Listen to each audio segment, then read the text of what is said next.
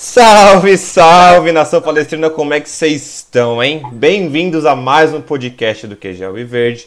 Eu sou o Pedro, estou aqui com o Rafa. Salve, salve, família. Nossa, falou, falou grosso, falou sério, Rafa, hoje, você viu, né? Aqui, ó, salve, salve. Hoje eu estou um rapaz sério, aqui nós estamos para brincadeiras.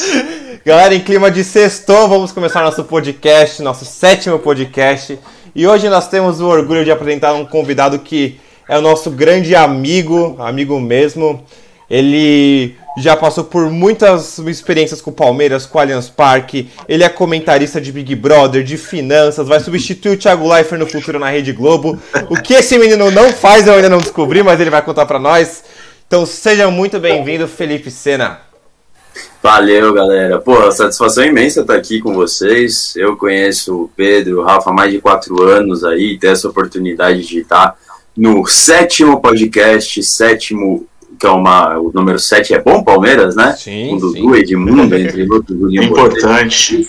muito importante. Então, dá pra fazer uma analogia legal e vamos descobrir aí tudo que, que dá pra fazer. Que eu já fiz, o que eu já não fiz, o que tenho vontade de fazer. Tá? É, eu quero saber o que você não fez, porque não vai dar tempo de falar tudo que você já fez aqui. Né? Caralho, já, já são quatro anos que a gente se conhece. Cara, são quatro anos, são quatro anos que a gente se Caraca. conhece. É, é muito louco que é, nesses quatro anos eu, eu saí do Corredor Alviverde, entrei no Mil Grau, saí do Mil Grau, fui pro jornalismo, me formei em jornalismo, fui pra publicidade e a gente continua aqui se falando e estando junto, né? E o legal é que a gente se conheceu por conta do QG, né? Foi quando você foi dar uma entrevista pra gente no, pro QG também. Inclusive, pra quem não viu, tá lá no canal. Foi muito, muito foda a entrevista. E aí, depois disso, cara, a gente começou a trocar ideia. Eu, né, como falou, entrou na área de publicidade, veio pra esse mundo de louco que eu e o Rafa a gente faz parte também. E a gente avisou, hein, Pedro? A gente "Vai, Não avisou." cai nessa, cara. Não cai nesse É, mundo. é bilada assim, não? Mas o famoso golpe cair, cai quem quer, né? Cair. Caiu. É, quem quer. é. Eu tô dele há mais de 10 anos, é sei bem. Então, é outro nível, velho. Pessoal, só pra lembrar, é, o podcast é gravado ao vivo no YouTube, é, toda quinta-feira, hoje exclusivamente de sexta. Então, pra quem tá ouvindo no Spotify, no Deezer, acompanha a gente lá de quinta, geralmente de quinta às 9 horas no YouTube, pra participar aqui com a gente. E pra quem está ouvindo, pra quem está vendo a gente ao vivo aqui, não esqueça depois de ir lá no podcast, no Twitter, no Twitter não, no Spotify, no Deezer, e segue lá o QG Alviverde Podcast, que estamos lá também. Você viu, hein? Em nos outros seis episódios, o Pedro nunca errou isso. Nunca errei. Agora você deixou o menino nervoso. Porra, cena! O menino começou a gaguejar pra dar informação. Tá foda, cara. Acontece, acontece. Ó, já temos aqui participação do Guilherme Tropiana falando do grande Felipe, mandando um abraço pra você, Cena. Gente fina demais, gente fina. Trabalhou comigo no tour e também é do mundo da publicidade, cara. Vixe, todo mundo ferrado aqui nisso aqui, mano. Pelo amor de É, Deus. Ah, mas, mas já que ele começou a falar do tour, a gente ia um pouco antes, mas vamos começar pelo tour então. Como que foi a sensação, a experiência de poder trabalhar na casa do nosso clube, poder conhecer cada pontinho daquele estádio como se fosse realmente a casa. Cara, é, lá já era minha segunda casa, porque desde o Palmeiras e Shandong Luneng de 2015, antes disso, no amistoso do Ademir da Guia de despedida, eu já estava lá no Allianz Parque, no caso, cobrindo o jogo, né? Ali eu já sentia que, eu- que era minha segunda casa. Né? Desde o antigo Palestra Itália, mas lá eu fui muito pouco. Mas o Allianz Parque, quando falam assim, você é geração Allianz Parque, eu bato no peito com orgulho e falo, sou mesmo, cara. Porque foi é, quando eu me identifiquei com a minha segunda casa. Não que o Pacaembu não fosse, a Arena Barueri, entre outros que acabei indo também. Mas o Allianz Parque tem aquela diferença, né? Tem tudo ali. E, cara, pra mim foi uma experiência surreal. Porque o primeiro dia que eu pisei lá no escritório, falaram assim: você está atrás das piscinas do antigo palestra. Eu olhei para trás, saindo da porta, e vi a piscina e um cara pulando do trampolim. Então eu assisti os melhores momentos, as coisas, eu pensava, caralho, isso aqui não existia. Isso aqui simplesmente não existe. Isso aqui é novo, isso aqui é uma experiência assim única, é um negócio difícil de você imaginar. Aí chegam, te dão um molinho de chave, aqui ó, tó, nesse molhinho de chaves você vê escrito vestiário 1, vestiário 2, camarote, que contando um segredinho entre aspas, são duas chaves que abrem todos os camarotes, né, um do terceiro andar e outro do quarto. É... Aí, Segurança pô, zero. Não que é limitadíssimo, assim. Né? É limitadíssimo. Aí, você começa a perceber essas coisas, tipo, puta, tô abrindo o vestiário do Palmeiras. É, tô abrindo a porta do camarote da Allianz. Tô trampando na piscina, onde era piscina. É, todo dia a gente ia lá e entrava na baia dos jogadores, apertava um botãozinho, abria, se dava de cara com a escada rumo ao Allianz, rumo ao gramado. É, conhecer pontos, tipo os arcos do antigo palestra, a área onde era o fosso. Tipo, você começa a viver coisas que você nunca viveu. E você imagina que você tava lá, sabe? É assim, é indescritível, cara. É, é coisa de louco. Só que chega uma hora também que você acostuma. Que talvez a cara que muita gente esteja fazendo agora, é, o olho brilhando um pouco a mais, não vou dizer que não brilhava. Ali todo dia tinha uma experiência nova, tinha alguma coisa nova. Só que ao mesmo Mas tempo. vira rotina, né? Não, vira uma rotina. Vira uma rotina. Tipo, pô, você vai lá, pisa no vestiário, às vezes você não tem a mesma sensação sabe? Você já viu tudo do vestiário, você já fez tudo. Mas aí você se encanta, sei lá, por um negócio do camarote que você nunca descobriu, uhum. por uma arquibancada. Então, assim, a, vira uma rotina, mas sempre tem uma descoberta. Então isso era indescritível. Eu imagino ah, que imagina, deve, deve todo mundo ter aquele sonho, né, de ver lá, de... Todo mundo acho que já sonhou, todo moleque já sonhou em ser jogador de futebol, né? E aí, ainda mais de ver que os palmeirenses de vestir a camisa do Palmeiras e aí ver lá, sair do vestiário, fazer o caminho no túnel, subir a escada. De um jeito diferente, você vivia isso também, né, cara? Não era como jogador, mas você tinha essa experiência também.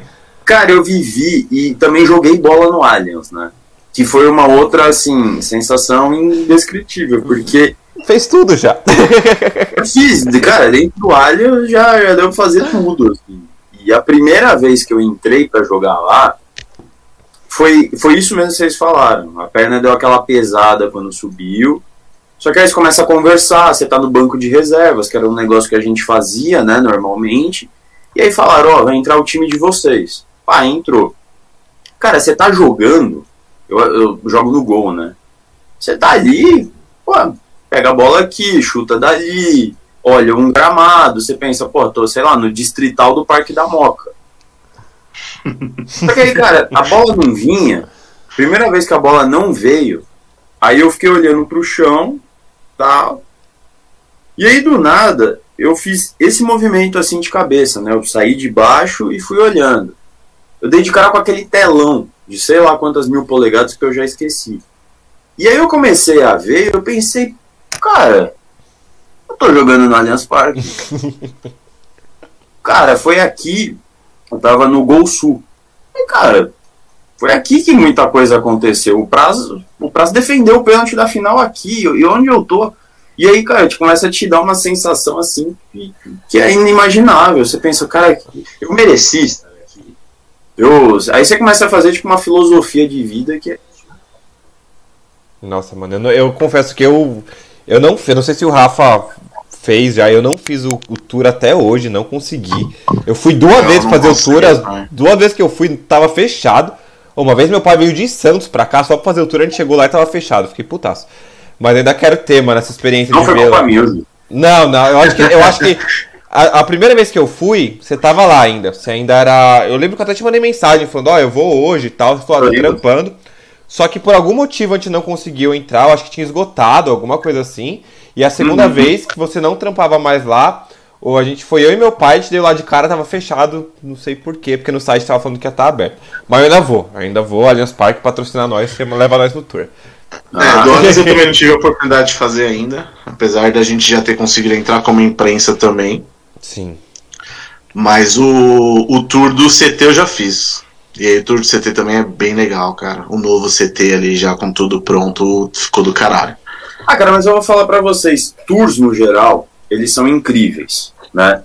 E eu vou contar a experiência que eu tive indo para Curitiba, que eu fiz o da Arena da Baixada, e o do Couto Pereira. Aí vocês devem estar pensando assim: nossa, o do Atlético Paranaense deve ser surreal. Não. Eu fico até hoje com a cabeça do Couto Pereira. Sabe? Uhum. É, às vezes não é o mais glamuroso, não é o mais charmoso, mas o cara era uma enciclopédia viva do Curitiba, o cara era assim. É, incrível toda a história que ele sabia, tudo que ele fazia era assim com, com amor, sabe? E o Atlético Paranaense não, tipo, o cara falava, olha, nosso teto fecha. Ah. nosso teto, pessoal, fecha em 30 segundos. Não, porque olha só, aqui tem a simulação de como o teto fecha. Pensava, cara, eu quero saber a história de vocês. Vocês ganharam uma Sul-Americana, vocês ganharam uma Copa do Brasil, vocês ganharam um brasileiro. Tipo, foda-se que o teto fecha, mano. Ah. Sabe? Eu quero saber a história de vocês, eu quero saber a essência.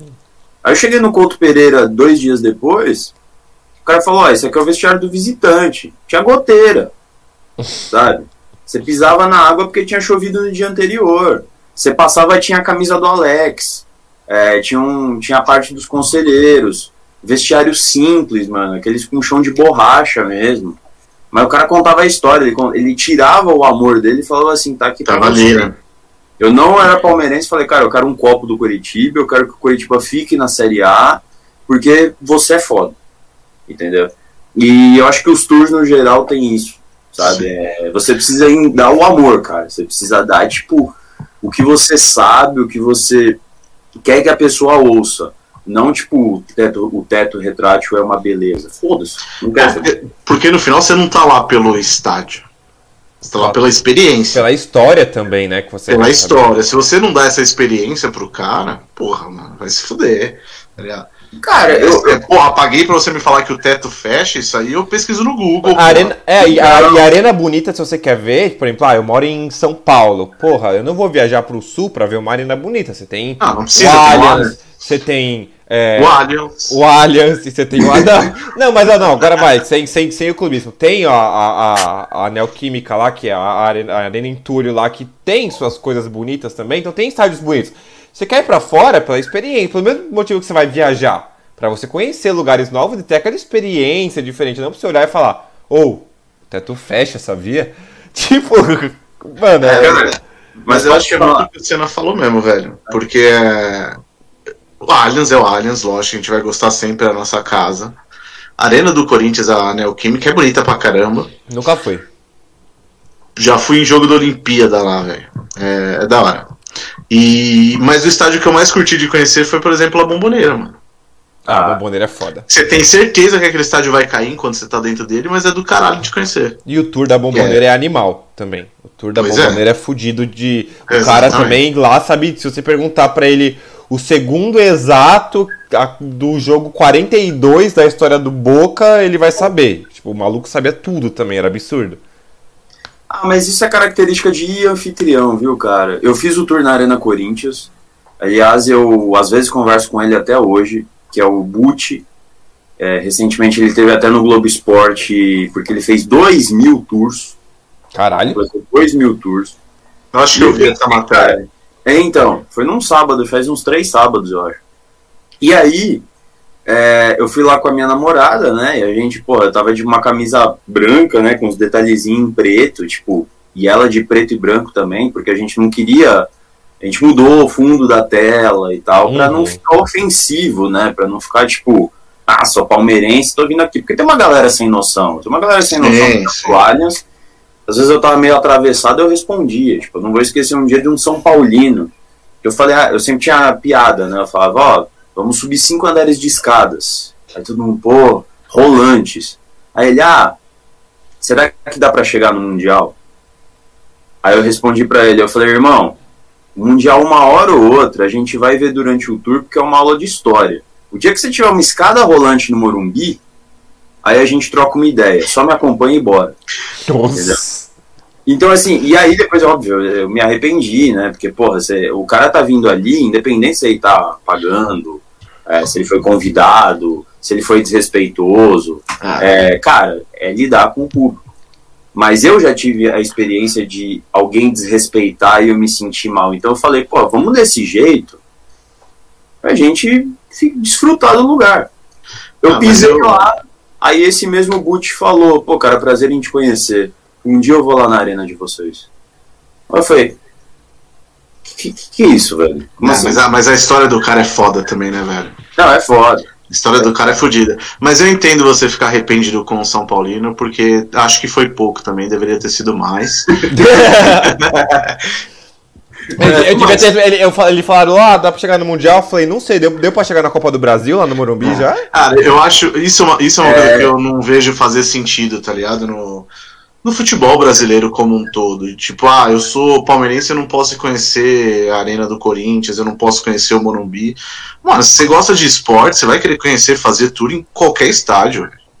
Tá ligado? Se a, é. se a, se a Lusa tivesse um, um um tour no Canindé, eu adoraria conhecer a história do, do Canindé ali, que deve ser do caralho, tanta coisa que já aconteceu. A, a, famosa história de ter um trator enterrado ali ou não. São coisas que, tipo, a gente sabe um pouquinho, mas ver isso, alguém falando. É, e eu acho que é por conta disso que os tours no Brasil não são tão fortes quanto deveriam. Assim, eu acho que ele é muito mais local do que algo realmente internacional. Não vejo Tipo, que seja argentino, que seja chileno, a galera vindo pra cá e fazendo tour. Não sei se era diferente com você ali, mesmo trabalhando, mas eu não, não sentia que realmente tinha essa questão de interesse, porque o pessoal não vendia da forma correta. Olha, Rafa, eu concordo plenamente, porque é, nós temos um detalhe aqui na cidade de São Paulo em específico, que isso tentou ser feito. Era um negócio chamado Rota do Futebol, era uma ideia fantástica que você comprava, fazia um pacote e cada dia você conhecia um estádio. É, dos quatro grandes, aliás. Eles conseguiam te levar para Santos. Infelizmente essa ideia não virou.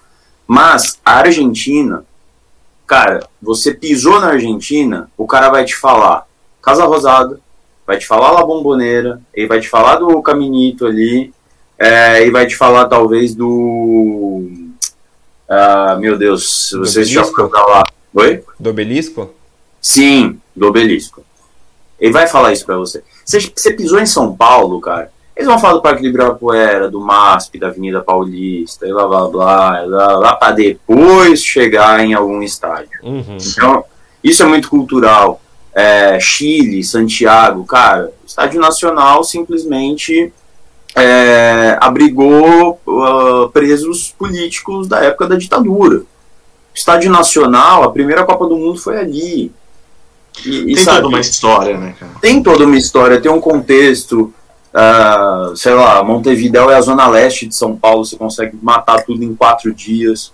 São Paulo, se você quiser fazer tudo o que você quer, você vai demorar muito, porque é tudo muito longe. Você não consegue de Itaquera para Barra Funda. É, e, esse é um dos pontos que faz também ser mais complicado essa questão do turismo.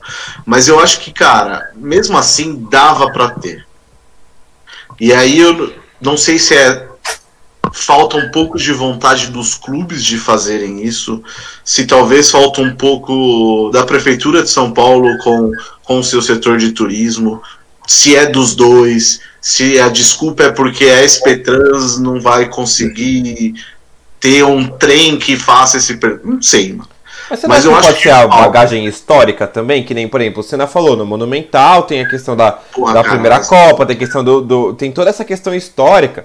Se você for pensar, não tem tanto assim aqui no Brasil, essa questão não, histórica eu, também. Eu, eu acho assim, tirando o, a Neoquímica, que realmente não tem uma história no local, não, não existia o estádio ali, cara, a forma que o, que o Parque Antártica foi criado, a forma que o Morumbi foi criado, a forma que o Canindé, até a própria Arena Barueri, uh, o Estádio dos Santos, a Vila, todos têm uma história, não só da construção do estádio, como da cidade. A Neoquímica hoje é muito mais você falar do Corinthians e do novo estádio, porque ali era negócio da Petrobras, se não me engano. É, não então, tinha nada lá. Não tinha nada. Mas dá para aproveitar, e eu acho que é muito mal aproveitado. É. Ah, mas é diferente tipo, em relação ao Maracanã, cara. O Maracanã, pô, o cara chegou no Rio de Janeiro, ele vai lembrar do Cristo Redentor, dos Arcos da Lapa, do Pão de Açúcar, mas o Maracanã vai estar tá no roteiro. Uhum. Sim, sim. E infelizmente, ou felizmente para eles, o tour é inexistente. você caminha livremente por três pontos. Você caminha livremente pelo, pela arquibancada, pelo vestiário e pela parte ali do Hall da Fama, se eu não me engano, e ainda tem um museu próprio deles. Só. Não tem um cara te guiando. Pô, é, é pra é mim, eu adoro alguém me guiando. Mas não é no novo? Oi? Isso é no novo Maracanã, Cena? No novo Maracanã. Porque no antigo, antes da reforma, tudo tinha. Porque eu fiz, eu cheguei a fazer lá, né? É, uhum. Antes da reforma, tudo tinha um cara que te guiava, ele te levava pro elevador que ia lá ensinar arquibancada, no Hall da Fama, no próprio gramado te levava e tinha alguém contando a história. Mas isso era antes da reforma, acho que foi em 2011 que eu fui pro Maracanã e fiz esse tour, uhum. faz bastante tempo já. Se eles realmente tiraram é uma pena, porque o novo Maracanã. O Maracanã é um estádio que tem muita história para contar, né? Tem, não, cara, é. Eu, eu acho que essa que é a, a dificuldade atual, sabe? O pessoal não sabe como monetizar, tem medo disso às vezes, né? Não sabe como inventar novas experiências. O Allianz sempre foi muito pioneiro em relação a isso. Né? Eu acho que é, de fazer as coisas acontecerem, a tirolesa, por exemplo, só tinha tido na Arena da Baixada num jogo de vôlei, no Mineirão só para empresários, mas aberto ao público no Allianz foi a primeira vez. Sim. É, o dia de craque que o torcedor jogava lá já tinha acontecido várias vezes, mas nas grandes arenas, com uma pegada assim, no Allianz também foi pioneiro. É, pô, a gente já fez troca de figurinha da Copa, é, fazia tour com ídolo, fazia coisa assim que é inimaginável.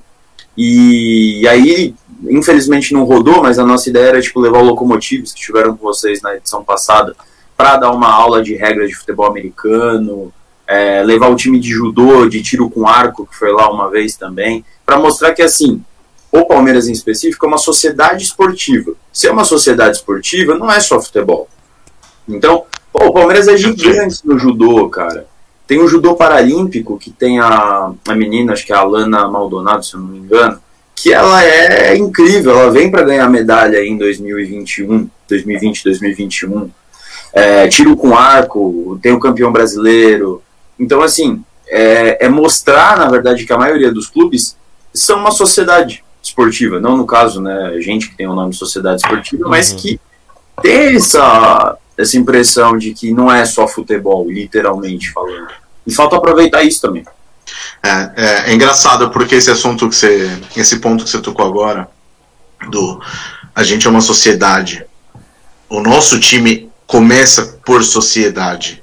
É, é um tema que a gente entrou bem a fundo, não tão a fundo quanto a gente queria por conta de tempo, mas a gente aprofundou um pouco mais com o pessoal da Porco-Íris. É, falando sobre a, a, a, inclusão da, do pessoal da LGBTQI+, é, da falta de apoio dos clubes, das torcidas, uh, dos estádios, que cada um tem a sua parte de gerenciamento. E, e esse era um ponto que a gente tocou.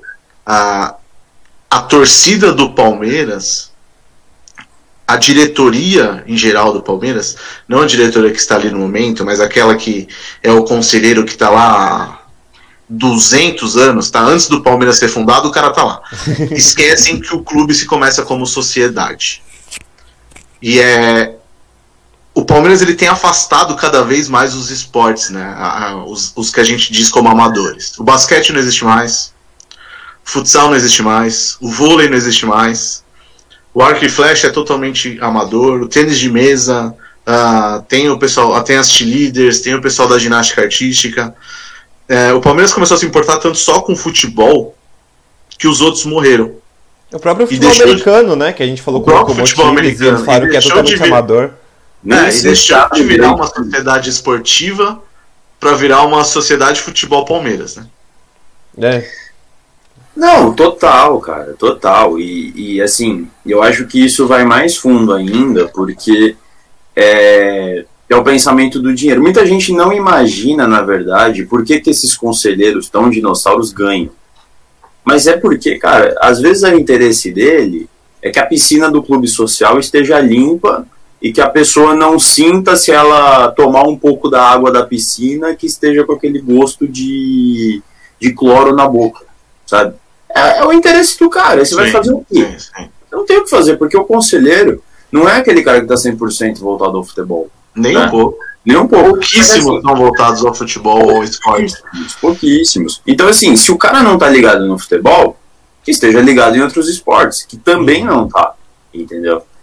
Cara, é, eu, eu digo por experiência própria, né? Eu e minha namorada, a gente vai muito nos jogos do SESI São Paulo. Íamos, né? Antes da pandemia. É uma experiência. E eu ia muito nos jogos de, de basquete do Palmeiras. Em 2014, 2013, com Stanit e tal, e o argentino e a galera que. Porra, era muito legal, cara. Era muito legal. E os jogos de vôlei também. Era assim. É, a gente foi num jogo SESI Blumenau que eu olhei pro lado e tava com a torcida do Blumenau do meu lado. Sabe? Galera gritando, xingando e tal, mas em nenhum momento partiu pra ignorância, entendeu? É, tinha família, cara, família dividindo torcida, sabe? Que tava ali para acompanhar só e nada mais. Então isso você acaba atraindo mais gente. De você ter um sim, basquete, sim. de você ter um vôlei, de você ter um, um judô. Judô, aliás, tem a Copa Periquito, né? Que são para os menininhos é, e para as menininhas também, para que, que são mais é, que é categoria de base e tal. Mas só não tem um profissionalismo envolvido. Então eu acho que falta isso, cara. Falta falta esse apoio porque muita gente não vem pelo futebol. Hum. Então você vê como o vôlei faz sucesso no, nas Olimpíadas. Cara, você faz um time de vôlei do Palmeiras, pode não, não ser muito rentável. Mas você vai pegar um público que jamais você pegaria com futebol. Sim. Então, mas eu acho que é isso, cara. A gente tá falando da questão dos outros esportes ser muito mais família do que é o futebol em si. Até porque é bem difícil, dependendo do setor que você vai no Allianz, você não vê família. Dependendo do jogo, né? Tem muita gente que Dependendo tem medo do jogo, levar, ainda. De levar ah. mulher, filho pro estádio, mais tem ainda. tem medo. Só que eu acho que o que falta, e aí não só o Palmeiras, mas todos os clubes, tem alguns que tentam uma parceria aqui ou ali, como São Paulo, uh, o Fluminense, o Flamengo no vôlei também. Mas eu acho que falta uma, um, um pouco dos clubes se unirem e entenderem que esses esportes trazem dinheiro. Enquanto os clubes não investirem nisso, eles não vão conseguir patrocinadores. Se eles ficarem esperando alguém, sei lá, uma nova Crefisa do vôlei aparecer, não vai, cara. Não vai porque não é, não leva grandes públicos, porque não são grandes ginásios. É, a TV não dá tanta abertura para isso. Uhum. Né? A, a, a, internet como um todo também não dá tanta abertura para isso. Então, assim, se os clubes não se movimentarem e começarem a focar em outros esportes, os próprios clubes vão morrer. Porque a gente sabe que o futebol não é mais algo tão interessante para molecadinha. O pessoal, o pessoal jovem está mais ligado em, em, se for no futebol, em torcer para os times de fora do que para os times do, do, próprio Brasil hoje em dia. Sim. Né? Cara, posso ir mais longe? Acho que a molecada tá envolvida num negócio chamado esports. Exato. É, exatamente isso. Eu ia tocar nesse assunto, Senna, porque a, a gente tava falando que o Palmeiras mal valoriza os esportes, e eu acho que é uma coisa que alguns times estão começando a se movimentar, que o Palmeiras aparentemente não tem interesse nenhum, que são os esportes. Você vê, por exemplo, o Santos. O Santos é muito forte, por exemplo, no time de, de Rainbow Six, que é um jogo de tiro. O Flamengo é muito forte no League of Legends. Porra, a, a, o Mundial do League of Legends em 2019 teve uma audiência maior do que o All-Star Games da NBA. Só per, ah. em, em, evento esportivo, só perdeu para a final do Super Bowl. Que, né, que é aquele evento. Então, porra, hoje o esportes é uma coisa que movimenta muito dinheiro. Hoje no, na, na, na Liga Brasileira de League of Legends, eu, eu digo com propriedade porque eu gosto, eu assisto. O Cruzeiro tem time, o Santos tem time, o Flamengo tem time forte, tem outros times que estão. O Atlético Mineiro criou um grupo, ou criou um time agora para tentar entrar, e o Palmeiras já declarou que não tem interesse em entrar nisso. Então, tipo, eu acho que é uma movimentação que deveria ser feita. Mas se o Palmeiras não olha nem pro futebol americano, pro basquete, quem dirá pro League of Legends e pro Counter-Strike, né? Ah, os times de fora, você falou que a molecadinha tá torcendo pra time de fora. Mas os internacionais também já estão focando em games. Uma boa parte já tem time de games, porque sabe que a nova geração. Mano, a gente ainda vai, assiste jogo, sofre, torce. Nos...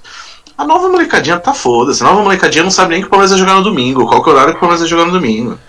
Ah, quem foi o campeão brasileiro que foi ontem, a molecadinha não vai saber, elas estão cagando pra isso. Ah, mas você viu, o, o Wendel Lira lá é jogador profissional de. O Wendel Lira era jogador de futebol, ganhou Puskas de melhor prêmio do mundo, de melhor gol do mundo, né? E hoje ele é mais conhecido porque ele é jogador de FIFA profissional pelo Sporting de Portugal.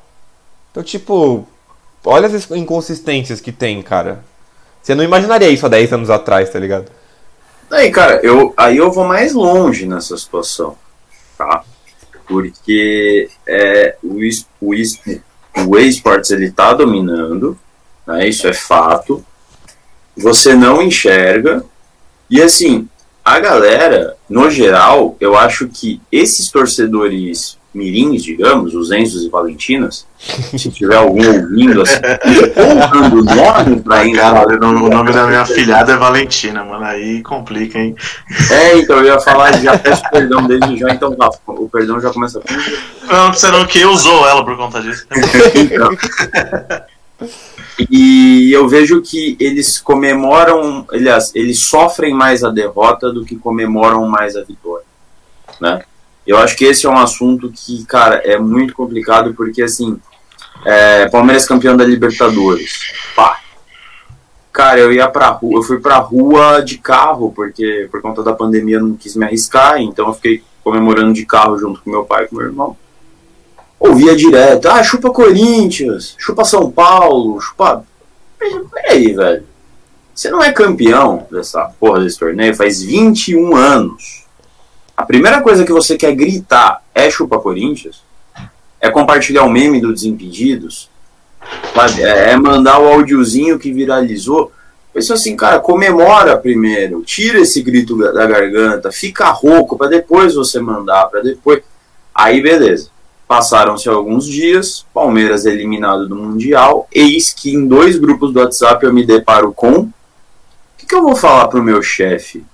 Que eu vou falar no grupo dos meus amigos? Cara, você não parou para pensar da maneira racional da coisa, que tipo, o time passou por uma maratona de 70 jogos, só teve três dias para treinar, é, que chegou ali seis horas. Cara, eu fui para o Chile, para a região ali de Portijo, que é perto da cordilheira, sentado numa van com ar condicionado e me deu enjoo e eu não conseguia respirar. E eu era desses que criticava o maluco que não corria aos 15 do segundo tempo por causa da altitude. Entendeu? E ali eu entendi o que, que era a tal da altitude, o mínimo possível. Uhum. Nem se compara com o jogador. Imagina o cara chegando do nada assim, ó, pá, seis horas de fuso horário. Ó, no dia seguinte você não vai treinar, não, você vai fazer media day. Ó, você vai dar coletiva de imprensa. Você hoje em dia eu não corro com 5 minutos do primeiro tempo, velho. Se o cara correr com 15 do segundo na altitude, eu já tô felizão. Então, cara, não dá, não é assim. E mesmo assim, esses caras vão pra altitude 4, 5 dias antes. Exato. E fica com oxigênio no intervalo. Como é que você vai fazer com fuso horário, velho? Então, tipo, a, essa torcida mais nova, eles pararam de fazer essa análise para falar: não, cara, precisa chegar na final do Mundial, precisa ganhar só pra eu tirar esse peso da zoeira que o amiguinho faz. Não é, velho. Pô, você ganha uma Libertadores da América, mano. Quem que ganha isso hoje em dia? É, tipo, o que, que eu vou falar pro meu chefe? Mano, vou falar pro meu chefe que eu ganhei a porra da Libertadores, velho. O time dele não. Mano, eu, eu, foi uma coisa que a gente até conversou, né, Cena? Porque você falou disso no Twitter, eu fui, a gente conversou sobre isso. O pessoal esqueceu em dois dias que o, o, a, o pessoal falando que a Libertadores é obsessão. Porra, a obsessão acabou em dois dias. Porque logo depois, o Palmeiras foi campeão da Libertadores, logo em seguida perdeu no acho que perdeu no Brasileiro logo em seguida, porque tava, né, que a gente ainda brincou, a ah, ressaca de título. Aí beleza, não fez uma campanha boa no Mundial, né? Isso eu acho que é incontestável, realmente não fez uma campanha boa. Mas mano, foda-se. Não, assim, óbvio, eu queria que passasse pelo Tigres, eu queria que passasse pelo Tigres. Mas o Tigres tem os seus méritos. Tá ligado? E, muitos. Muitos. O, o, técnico tá lá. Não é um tá, time ruim, não, cara. Tá lá 10 anos o técnico. O centroavante é um puta, um puta jogador, que é o, o Gignac. Então, cara, beleza, perdeu, perdeu, acontece, faz parte do futebol, né? Mas os Enzos e Valentinas não estão acostumados com isso, eles preferem sentir mais a vergonha de ter jogado mal uma competição do que a felicidade de ter ganhado, cara. Eu, quando o Palmeiras ganhou a Libertadores, eu tava em Santos. Eu mandei um chupar Santos, porque, né? Porque foi contra o Santos. Mas eu fui pra janela, mano, eu liguei sinalizador da janela do meu prédio, porque eu não podia sair, e eu me esgoelei tanto que no dia seguinte tava com dor de garganta, mano. Tipo, e tem gente que tava só no WhatsApp ali, mandando mensagem. Eu falei, gente, vai curtir, vai gritar, pelo amor de Deus. Ah, eu não sabia se eu ia chegar vivo no jogo começar, entendeu? Eu, de sábado, de sexta pra sábado, que foi a final, eu não dormi. Não dormi, mas Também por quê? Não. Porque a gente, a gente pegou um momento, não só do Palmeiras, mas em forma de civilização, que era. Não que, que era certo, mas que tinha muito mais bullying. E acho que a questão do hoje não ter e tudo ser como a criança quer em qualquer momento, faz ela precisar ser campeã de tudo toda hora.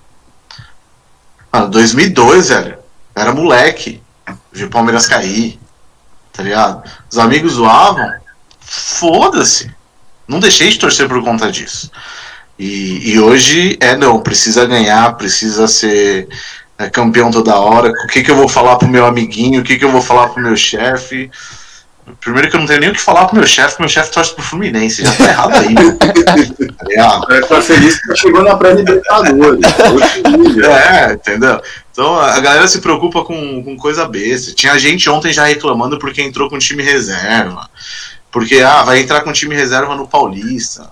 Caralho, os caras estão jogando 70 jogos em seis meses no ano.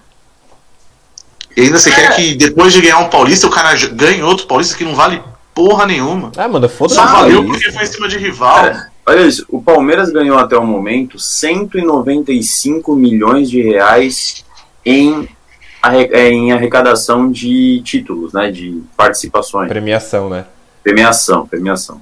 E ainda isso pode aumentar para 220 e pouquinhos milhões. Eu não... na... Principalmente por conta da Copa do Brasil. Exatamente. Cara, quem que ganha 220 e poucos milhões de reais hoje em dia?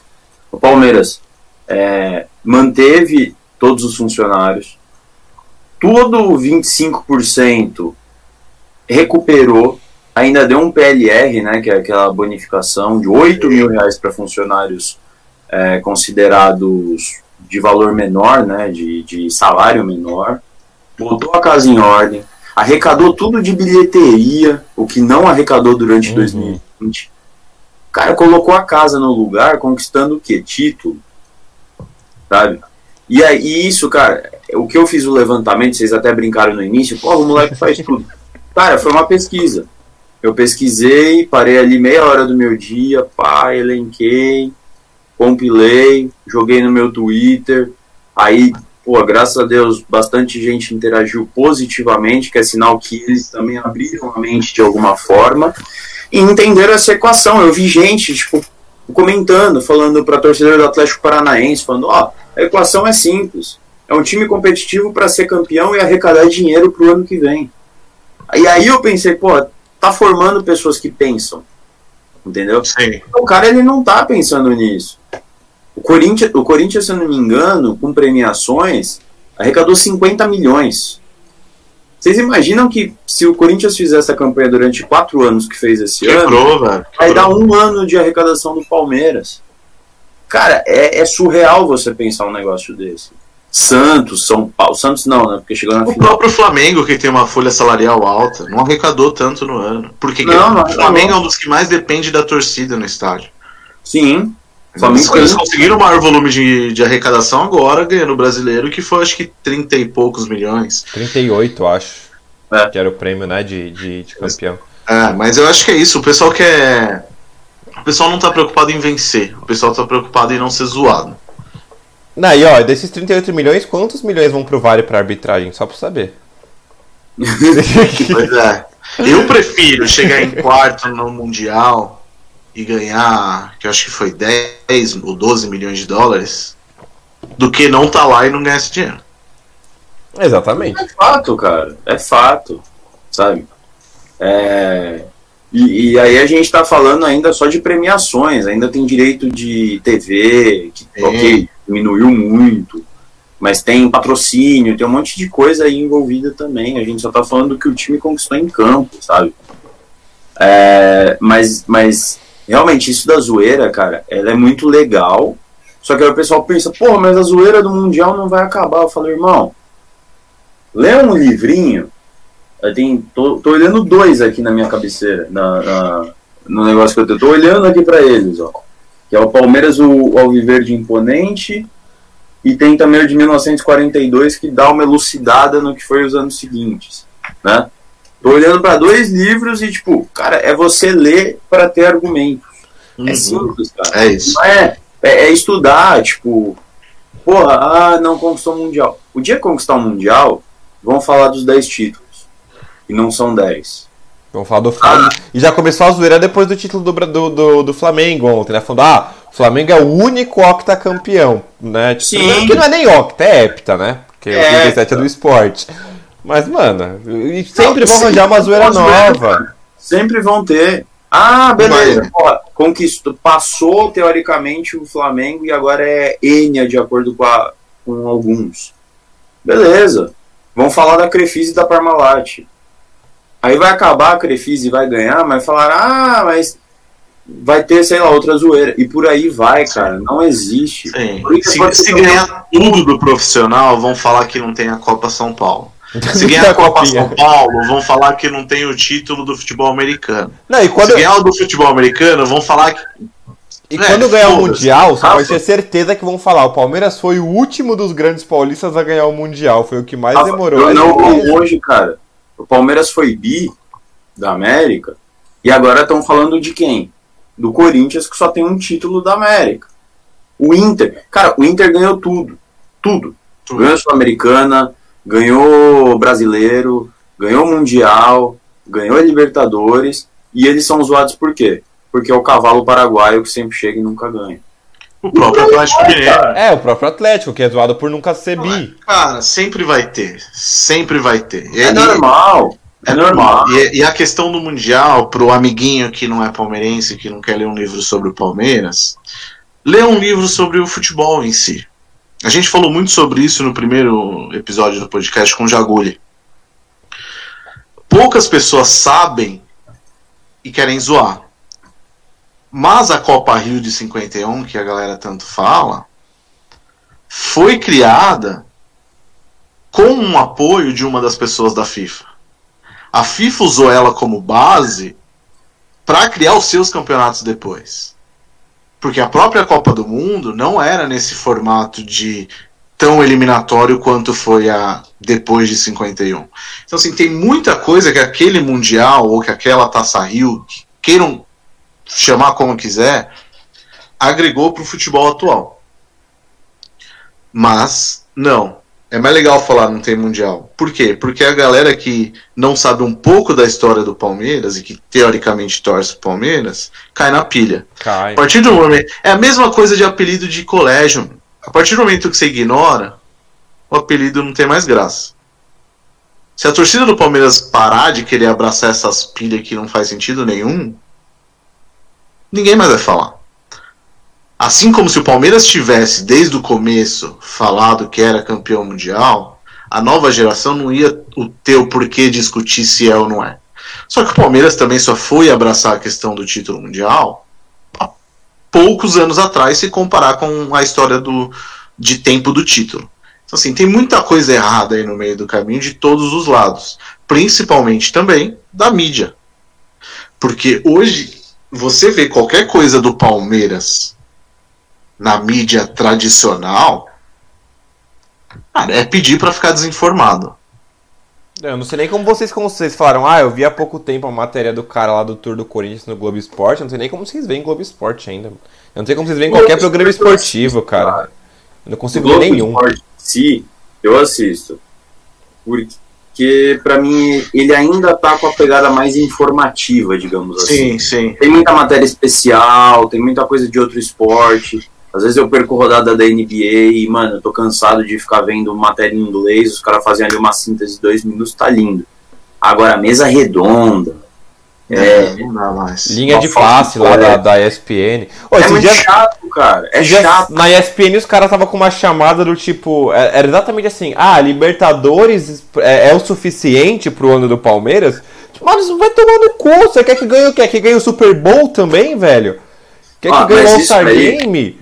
Ó, pelo dinheiro que o Super Bowl dá, eu topo, hein? Não, mano, mas você entende? Tipo, ah, a Libertadores. Não, e, eu- e acho que. Cara, mas é. acho que há dois mas dias é- atrás. Vai ser assim. Não, mas ó, há dois dias atrás a chamada era: Até quando vai a hegemonia do Flamengo? Mano, o que, que o Flamengo ganhou nos últimos 10 anos, velho? Pô, ganhou a Libertadores ano passado e os dois brasileiros, é de 2019 pra cá. Mas qual que foi a hegemonia dele esse ano? Então, só ganhou o não, brasileiro. 20, ganhou o brasileiro. Ponto. Só, e que- onde que tá uma hegemonia nisso? O Palmeiras ganhou uma- um brasileiro em 16, em 18, ganhou uma Libertadores agora, tem muito mais título recente que o Flamengo. E o pessoal vai falar que- do Flamengo? Mas, Só que aí você tem que ver o tamanho de torcida, velho. Por mais que a gente tenha torcida, os caras são 40 milhões. Num país de 200, pra arredondar. Então eles vendem muito mais. Você vai falar bem dos caras porque você quer que a torcida dele compre. mas, gente, é, eu até fiz esse comentário porque eu já tive esse papo com um jornalista. Não vou falar o nome dele por motivos éticos, né? Mas ele me explicou como que é uma reunião de pauta e como que é uma produção envolvendo os clubes paulistas. E a equação, denominador final foi o seguinte: corintiano. O corintiano, ele sabe que pelo tamanho da torcida eles sempre vão estar falando dele. Seja na vitória, na derrota ou quando não jogar. Vão estar falando deles, então ele vai acompanhar. O São Paulino, ele é um torcedor de ocasião. A gente pode, pode parecer esquisito falar isso, mas é um torcedor de ocasião, né? É o cara que- Historicamente é, não Historicamente. é agora. É, o- Historicamente. é o famoso modinha, né? É. Então, por exemplo, venceu, ele tá assistindo o programa. Perdeu, ele esquece. O palmeirense, ele é o contrário. Ganhou, ele faz qualquer outra coisa. Ele vai ler jornal, ele vê site, ele vai pro Twitter, ele vai pro meme. Ganhou, ele não se importa. Ele finge que não. Ele, ah, desculpa, perdeu. Ele vai ver o que, que o Neto tá falando pra xingar e não sei o que, porque ele sabe que vai falar depois. E o Santista nessa situação pode parecer esquisito, mas é indiferente. Então, assim, eles pegam o que a massa faz. E se a massa faz isso há muito tempo, é rentável para eles e dá audiência, então, cara, vamos fazer isso. É só vocês verem. Falou, falou mal do Corinthians, cara, eu sigo alguns corintianos que são meus amigos, é, tem uma crítica ou outra, beleza. Quando usou o Palmeiras, cara, e assim, eu tô falando de ir na página da ESPN, da, do Fox, da, do esporte interativo. Não tô falando assim, ah, minha bolha, que minha bolha é formada mais por palmeirense. Não, tô saindo da bolha agora. Você vê os comentários do Twitter, é só palmeirense, tipo, indignado, corintiano, quando fala mal do Corinthians, concordando, sabe? E São Paulino, às vezes, cagando e também já nem aí. Então, cara, o palmeirense, ele engaja negativamente para nós, palmeirenses. Mas Sim. positivamente para as empresas, Para as para empresas. numerados, exato. sites, televisões. Então é histórico, velho, não tem o que fazer. É Você pi- viu que é o, o Senna nem falou do Santista na rede social dele, porque Santista não sabe usar rede social, né? Porque é tudo 80 a mais, aí os caras não, não sabem o que que é Twitter da vida aí. Não, mas Santista, pode escutar o podcast aqui que a gente fala de vocês. Mesmo mal, a gente fala de vocês. Ô, mas, é, mas é exatamente isso, cara. Eu acho que. E isso é muito por conta das histórias de todos os clubes. A torcida do Palmeiras, ela reclama dela mesma. A torcida do Palmeiras já, já vaiou o time porque o time não ganhou de 7, tava ganhando de 6. A gente sabe disso, é histórico isso. Está no livro do Palmeiras, está lá gravado. Ela sempre foi chata, ela sempre vai ser chata. E se o cara. O jornalista pode falar que a gente está contratando o Pelé. Vai ter gente reclamando que é o Pelé. Vai. Bom, cara, mas não é à toa que o apelido Corneta tem a ver com o Palmeiras. E a Sim. gente não tá falando de 1970, a gente tá falando de 1930 e pouco ou 40 e pouco, que na, ali próximo ao Palestra Itália tinha uma fábrica. E na fábrica eles ficavam ali na muretinha na hora do almoço, olhando o time. E ficava reclamando, e o nome era corneta, e ficou. Eles falando, ah lá os cornetas de novo. ah lá os cornetas de novo. E virou corneta, cara. Então, assim, se isso é do palmeirense, isso é, na verdade, é do italiano, né, em si. Né, que a colônia italiana era muito ão, né, nas opiniões, nas coisas, sempre foi o, o cara que fala gesticulando, o cara que fala alto, o cara que fala de todas as formas, igual eu estou fazendo nesse momento com vocês. e, e, e, isso ficou. E isso vai até hoje em dia, porque é do espírito, né? É do espírito do, do torcedor. É.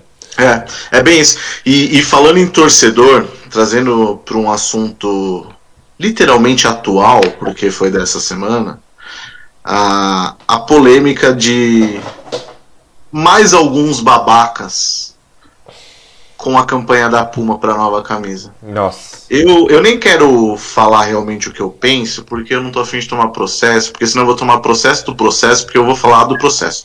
Então eu, eu prefiro Nossa, não falar. Mas, velho, isso é uma coisa que me irrita, porque é o que você falou, a gente vem de uma colônia, de uma questão industrial, ou seja, é um time que foi criado pelo povo e a gente ainda tem que aguentar a babaca sendo racista, sendo fascista, sendo um pau no cu, querendo criticar as coisas, querendo criticar porque tem pessoas negras fazendo a campanha do Palmeiras. Eu acho que não tem muito que se aprofundar nesse, nesse assunto, mano. Eu acho que é só mandar todo mundo pra puta que pariu e foda-se. Mano, eu fiquei indignado. É, não, era, era só um desabafo mesmo. Eu fiquei indignado, Cara, mas... porque eu vi eu... muita gente falando, falando assim, meu, ah, quem, quem é de fora e vê uma propaganda dos uniformes do Palmeiras vai achar que é um time da Nigéria. Tipo, mano, eu sei lá, eu, eu não. Eu não gosto de. Eu não sei se eu tenho muita esperança no, no na população brasileira, mano. Então. Vou deixar. Eu vou deixar o Senna falar, porque senão também vou mandar todo mundo pra puta que pariu. E não, eu... cara, é, eu, eu acho que todos os times, eu tô falando assim, vou falar todos, mas a grande maioria dos times tem alguma história relacionada a isso, sabe? É, há um histórico do tipo, pô, o Corinthians veio dos ingleses, também era de, de operários, Ponte Preta, pô, por que, que era Ponte Preta? Porque ficava a ponte que dividia os operários, é um negócio muito louco. É, o, Fluminense teve que ser pó de arroz porque colocava pó de arroz para deixar os jogadores negros um pouco mais brancos porque não era aceito. É, o Juventus aqui da Moca, que eu moro na Moca, é, foi formado também por operários e, e, tinha tipo, um preconceito absurdo por, por esse fato. É, Palmeiras, então, nem se fala, né? Tem um livro muito bom que é esse que eu falei de 1942, o Palestra Vai à Guerra Acho que só esse título já fala tudo, né? Então, cara, é, é você você ir contra a sua própria história. Você fazer um negócio desse. A história geral, a história do país, na verdade, a história do futebol. Cara, ok, foram os ingleses que trouxeram, foram Charles Miller e tal. É, mas, porra, você vê a história da Liga Paulista de Futebol, você vê a história dos primeiros Bom, o primeiro grande ídolo do futebol tirando Frederich foi Leonidas da Silva, que era chamado de diamante negro, que hoje a gente taxa no mercado porque é o nome de chocolate em homenagem a ele. Uhum. Sabe? Uhum. Então, assim, é um negócio muito mais intenso. O cara olha ali, por exemplo, diamante negro e nem se liga no apelido. Ele pensa. Eu mesmo não sabia. É. Bem sincero, não é. sabia. O cara inventou a bicicleta, velho. O lance de bicicleta. Uhum. Hoje o cara que às vezes é o racista, é o cara que é xenofóbico, ele tá na pelada e falou, lança aí pra eu fazer a bicicleta. Mas, irmão, você sabe a história da bicicleta? Hum, você não sabe nem a história do lance, de onde surgiu. E você é o primeiro a apontar o dedo na cara alheia. Entendeu? Por isso que eu falo, cara, um pouquinho de leitura não faz mal para ninguém. Você pode não gostar, mas você um vídeo no YouTube. Tem muitos youtubers bons, tem uma galera boa, velho. Sim. É, próprio seu próprio Twitter, cara. Você indica tanta coisa lá que, que é só seguir lá que vocês vão ver. É. Não, o... é, que, assim, é, que, a gente chamou o Senna aqui principalmente pra, pra ele dar essa notícia, né? Que a partir do ano que vem ele tá no lugar do Thiago Leifert. o maior comentador de BBB da história do Twitter. E, oh, oh, gente, é só dar, abrir aqui rapidinho para ler os comentários, que, que acho que esse assunto o pessoal comentou bastante, acumulou bastante comentário aqui. Então, só para a gente também, né, para a gente entrar nos assuntos. Ah, o Luan Albuquerque falou que o Borré vem aí, daqui a pouco a gente fala sobre o futuro do Palmeiras também, que acho que a gente tem opiniões é, para falar. A Jéssica também tá comentando, falando que tá aqui passa pano, tá com o pano pronto para passar futebol feio no Mundial. Acho que todos nós, né? Ah, o Galvão, Felipe Galvão, grande amigo nosso também, é, falou que concorda plenamente com a gente na questão que a gente estava falando dos torcedores mais lamentarem derrota do que vitória. E falou que torcedor que não conhece a história do próprio clube é triste, no mínimo. Eu acho que aqui todo mundo concorda. Você mencionou dois livros que ele tem, né? E tem inúmeros livros sobre a história do Palmeiras aí, para quem não conhece tão a fundo a história, vão atrás, porque a história do Palmeiras é fodida. Pô, tem um muito bom também, que é do, do cara que, se eu sei de história do Palmeiras, é graças a ele. Chama Fernando Galupo. É, Galupo, Galupo é foda, ele, ele que me treinou para ser sensacional, o cara é foda. É, ele que me treinou para ser anfitrião do Tour passou tipo um laboratório de três meses pra gente tirar todas as dúvidas. Eu grudava naquele cara e fazia tudo que era pergunta, vocês imaginam. Se chama Parque dos Sonhos. Parque dos Sonhos, basicamente a história do Palestra Itália, do Parque Antártica, desde 1897. Só isso. É. Fica a indicação aí, galera. Ó, aí o Adalberto Correia, vulgo meu pai, também tá sempre, sempre acompanhando aqui os podcasts. Obrigado pela audiência, pai falou que a gente tem que boicotar a imprensa normal, que a gente não pode perder tempo com eles, porque o que eles querem é isso, que a gente perca tempo falando deles. E ah, brigou comigo é... porque eu falei mal do, dos Santistas. não, não é o jornalista, cara. O jornalista não define a pauta dele. Não, eu vi inclusive um jornalista no Twitter há pouquíssimo tempo atrás comentou sobre essa manchete do, do, da Libertadores é o suficiente. Não lembro qual era o jornalista, mas era, era um dos jornalistas que apresentou linha de passe da ESPN. E aí tinha muita gente criticando essa manchete, mencionando ele no Twitter. E ele falou justamente isso. Ele falou assim, gente, a gente só recebe a pauta pronta, a gente tem que seguir, senão a gente perde o emprego.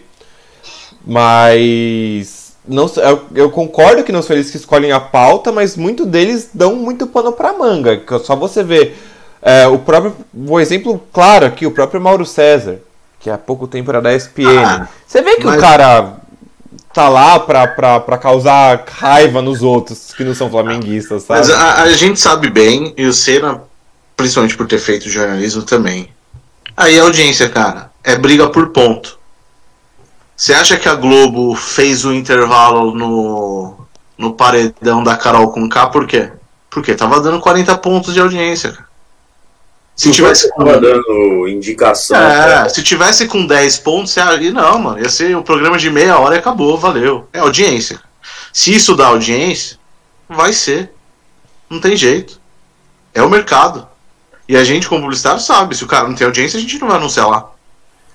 Você anuncia na rede TV? Porque eu não anuncio. Não, mas a questão que eu tô falando é basicamente é realmente isso de dar essas audiências, sabe?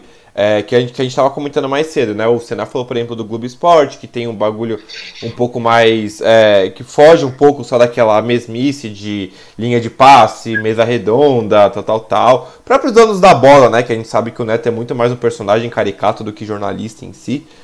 E Mas gente é... boa, viu? O Cê, Neto é. Você conhece ele pessoalmente, Senna? Cara, eu conheci ele muito assim de, de relance, né? De olho, na real. Né?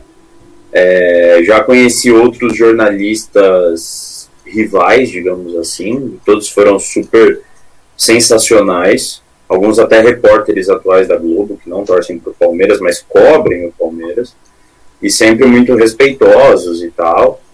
Mas o Neto, eu sei de muita história dele por pessoas próximas, né? É uma pessoa de um coração assim ímpar, que já pagou faculdade, já pagou cursos, só que, cara, ele abraçou o personagem de corintiano. Uhum. Mas o corintiano que critica, o corintiano que faz as coisas, é, que bate em todo mundo, que Palmeiras perde, ele ri, São Paulo perde, ele ri, mas agora o Corinthians perde, ele também critica. Tipo, firmemente. Então, assim, ele aprendeu o que as redes sociais estão impondo. Ele, ele se mudou muito com as redes sociais, cara.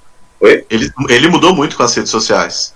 Mudou. Tanto que hoje, independente de quem perdeu um clássico, a galera vai procurar qual foi a reação do Neto. Ele deixou de ser um apresentador odiado, que ninguém aguentava ouvir o Neto, para ser um cara que todo mundo quer ver o que vai falar. Ele é um meme ambulante, cara. Ele é um meme ambulante. É, depois, é um meme ambulante. depois daquela explosão, principalmente que ele teve com o time do Corinthians lá, daquele eu não jogo mais, comia pão Seven Boys lá, depois daquilo, cara, parece que virou totalmente a chavinha.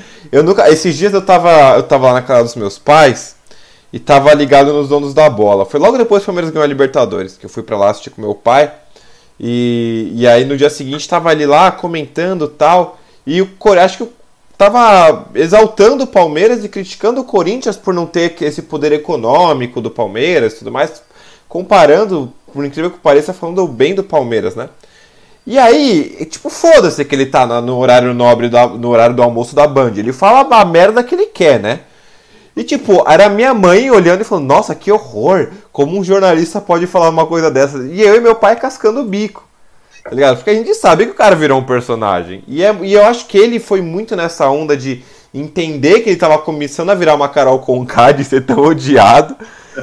E, e começou a entrar na onda, cara, que o pessoal gosta. E hoje, é o que você falou, Rafa. Ele, até a gente que é palmeirense que odiava ele vai procurar o que ele fala, porque é engraçado.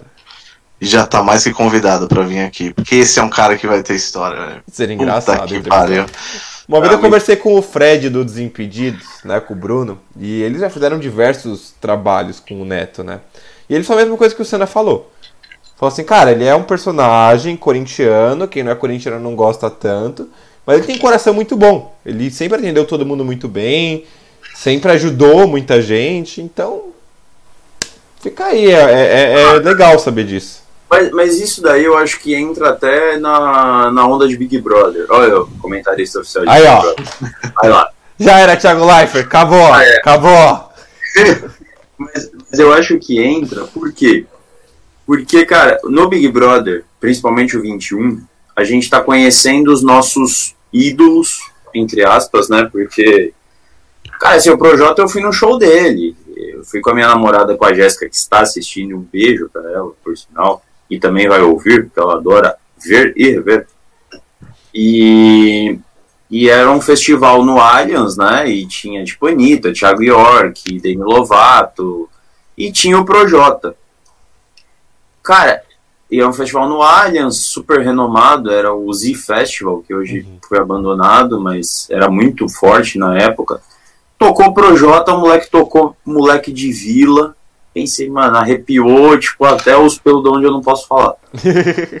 e eu pensei, caralho, mano, esse cara tá no Big Brother, cara foda, Carol com K, puta história, não sei o que, e os dois foram lá, pau, decepcionar. E assim, e isso vale para os seus ídolos e também para quem você não admira.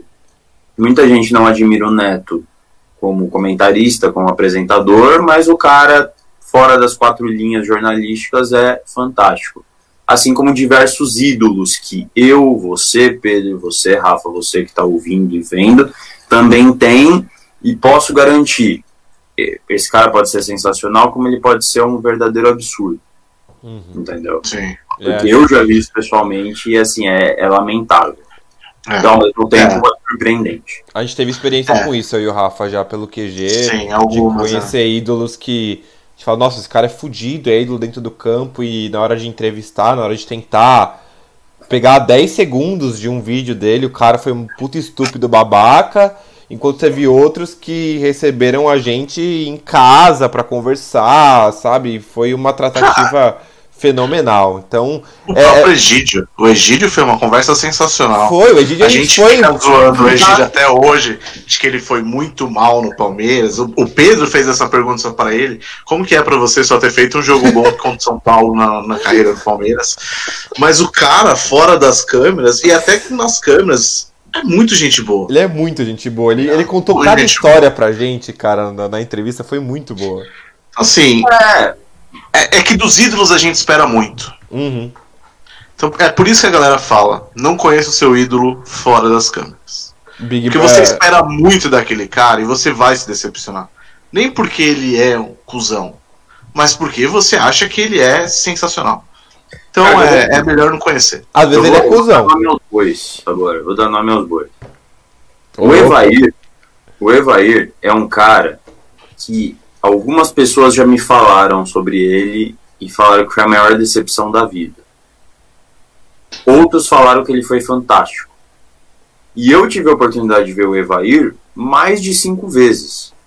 E eu cheguei à conclusão, olha, eu não sou especialista em linguagem corporal, em icas nenhuma, mas eu cheguei à conclusão que o Evair é um cara tímido. Hum. E a timidez dele é tão grande que tem dia que ele vai parecer que tá de saco cheio da vida e não quer te atender, como vai ter dia que ele vai estar tá mais tranquilo. Tudo depende Exato. de quem organizar o evento, de qual abordagem vão ter com ele, de qual situação vão ter.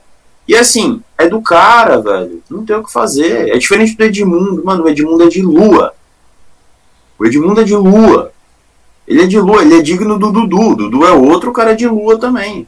O Dudu atual, né? Não uhum. das antigas, é espetacular. Uhum. Mas são dois caras de lua, velho. Tem dia que, tipo, ele vai olhar a fila assim e ver 150 pessoas, o cara vai dar uma desculpa e vai no banheiro, vai pegar o carro e vai vazar. Como vai ter dia que ele vai ver 300 pessoas e vai falar, eu vou atender até o número 300. E se tiver 10 na fila de espera ali, eu vou atender os outros 10. É de lua, velho. E você vai fazer o quê? Eu, particularmente, acho que isso é errado. Tá? Não vou falar que isso é certo. Porque se você abraçou a oportunidade de ser um jogador de futebol, de ser um ídolo, de, enfim, jogar bem, você precisa estar disposto para o que deve é, cara. Não tem essa. Você vai ter seu dia ruim, você vai ter seu dia bom, mas, mano, não é porque vai ver uma criança na tua frente, você vai chutar ela. Você não, vai não. falar, não, para. É, até porque tem alguns aí que se chutarem não vão acertar o cruzamento. Então é melhor deixar quieto isso aí. Não, mas não é só isso, cara. Além da, além da profissão. Isso é foda. Além da profissão em si, que você tá, né, é, sucinto a isso, tem a questão de você aceitar ir na loja fazer um evento. Porra, se você aceitou ir na loja fazer um evento, você sabe que você vai ter uma fila de fãs para atender. É, esse exemplo que você falou é, é, muito isso. A gente já teve. Ah, graças a Deus, a gente já conseguiu cobrir evento com Edmundo e com Evair, que são os dois nomes que você falou. O Evair foram dois. As duas vezes eu senti a mesma coisa que você. Ele é muito retraído. Então, às vezes parece que ele tá de saco cheio, mas não é isso. E o Edmundo falaram isso pra gente no dia que a gente foi num evento, que foi lá na, até não, na, na Academia História do Plaza Sul. E naquele dia você via que ele tava puto por estar tá lá. Ele não queria estar tá lá. Tipo, claramente ele queria mandar todo mundo pra puta que pariu pra casa assistir qualquer coisa. E tem gente que fala que teve dia que ele foi super atencioso. Quando eu trabalhava na TK10, que eu fazia o marketing da Academy Store, eu fui em um evento com ele, numa, na Academy Store do Morumbi, e ele atendeu todo mundo super bem. É muito isso que você falou, só que eu concordo com você, Senna. É, a partir do momento que você aceita ser jogador, você sabe que vai ter o pessoal em cima de você, e a partir do momento que você aceita ir num evento, você tem a obrigação de tratar todo mundo bem. Porque oh, o pessoal te eu... vê como uma imagem né, é. acima. Eu vou te dar um exemplo que eu vivi. Né? Não é tipo, ai, nossa, eu famoso, não sei o que. Não, porque eu não ganhei quase nada e muito menos fui pra fazenda. Então, pra mim foi. Ainda. Ainda. Ainda. Mas é, eu entrei no Palmeiras Mil Grau, né, em 2014, para fazer textos. Eu conheci o Juninho, fui muito bem recepcionado por ele, pelo Bruno, para fazer textos é, com um viés um pouquinho mais sério, mas misturando com humor para a página do Facebook. Lá em abril de 2015 eu tive a ideia de fazer vídeos no YouTube entrevistando a galera, porque volta aquele assunto da imprensa. Eu olhava para o Fox Sports e via os caras assim: o que, que você acha que vai ser o jogo? Ah, vai ser 2 a 0 com o gol do Alexandro. Ah, e você, o que, que você acha? Ah, 2 a 1 Aí o cara, Aê, gambá! Aí ele, opa, vamos pro intervalo aqui que não sei o que. Eu peraí, velho, o cara não tem a voz. E aí eu fiz o repórter Mil Grau com a intenção de, em uma cajadada só, dar voz ao torcedor, o que ele queria falar, porque ele estava numa página de palmeirense, para eu treinar, porque eu queria ser um repórter como estudante de jornalismo, e de quebra, né? Poder fazer um humor que era um negócio que eu não tinha feito ainda e que poderia é, melhorar a minha fala, minha, minhas expressões e tal, e minha capacidade de improviso. Acabou tomando uma proporção muito grande, não só pelo quadro, né? Mas muito mais do que o quadro, porque a galera via o Palmeiras Mil Grau em mim, sendo que na verdade tinha uma extensa equipe, muito competente equipe por trás. E que mudou muito a forma de redes sociais da torcida do Palmeiras também.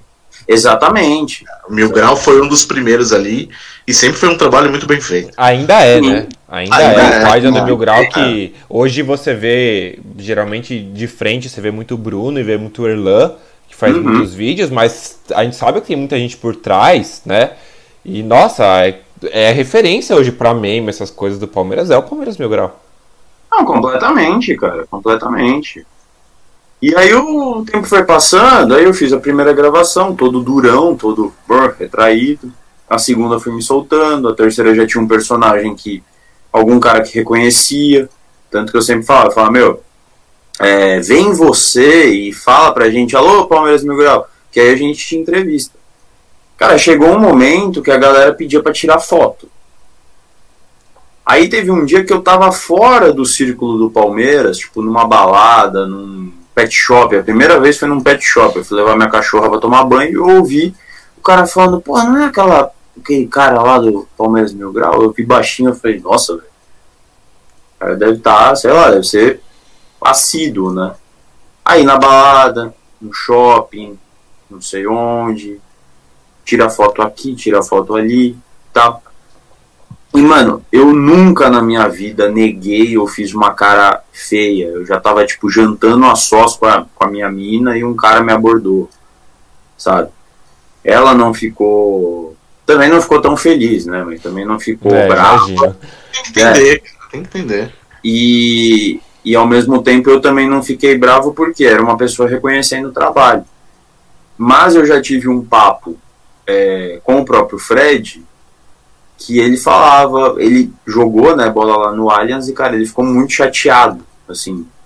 Ele falou, cara, eu queria um pouco da minha vida de volta. Ele deu uma desabafada, assim. Na época, acho que uh, hoje em dia ele deve estar, tá, assim, o cara vai ser pai, conheceu o Cristiano Ronaldo, tá com vários contratos. Na época também tinha contrato, mas não tinha nada disso. Só que, assim, é, ele era um cara, assim, ele não estava feliz naquele momento mas ele nunca negou uma foto, nunca negou um autógrafo, nunca negou nada. Não mesmo. Né?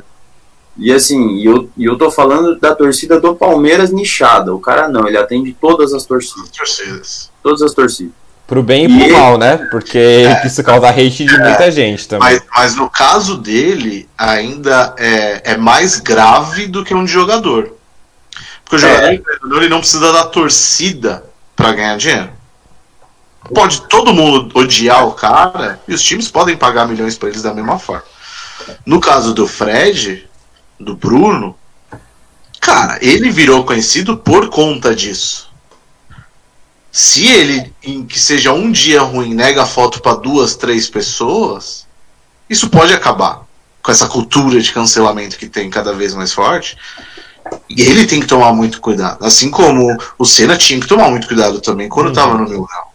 Então, assim, é, é complicado. A gente, quando foi é, abordado no Allianz, também pedindo para tirar foto, cara, a gente, acho que era um jogo que a gente tinha perdido, até nem lembro. Foi, Mas, foi porque, foi porque a, eu lembro que era, era, foi uma vez que isso aconteceu.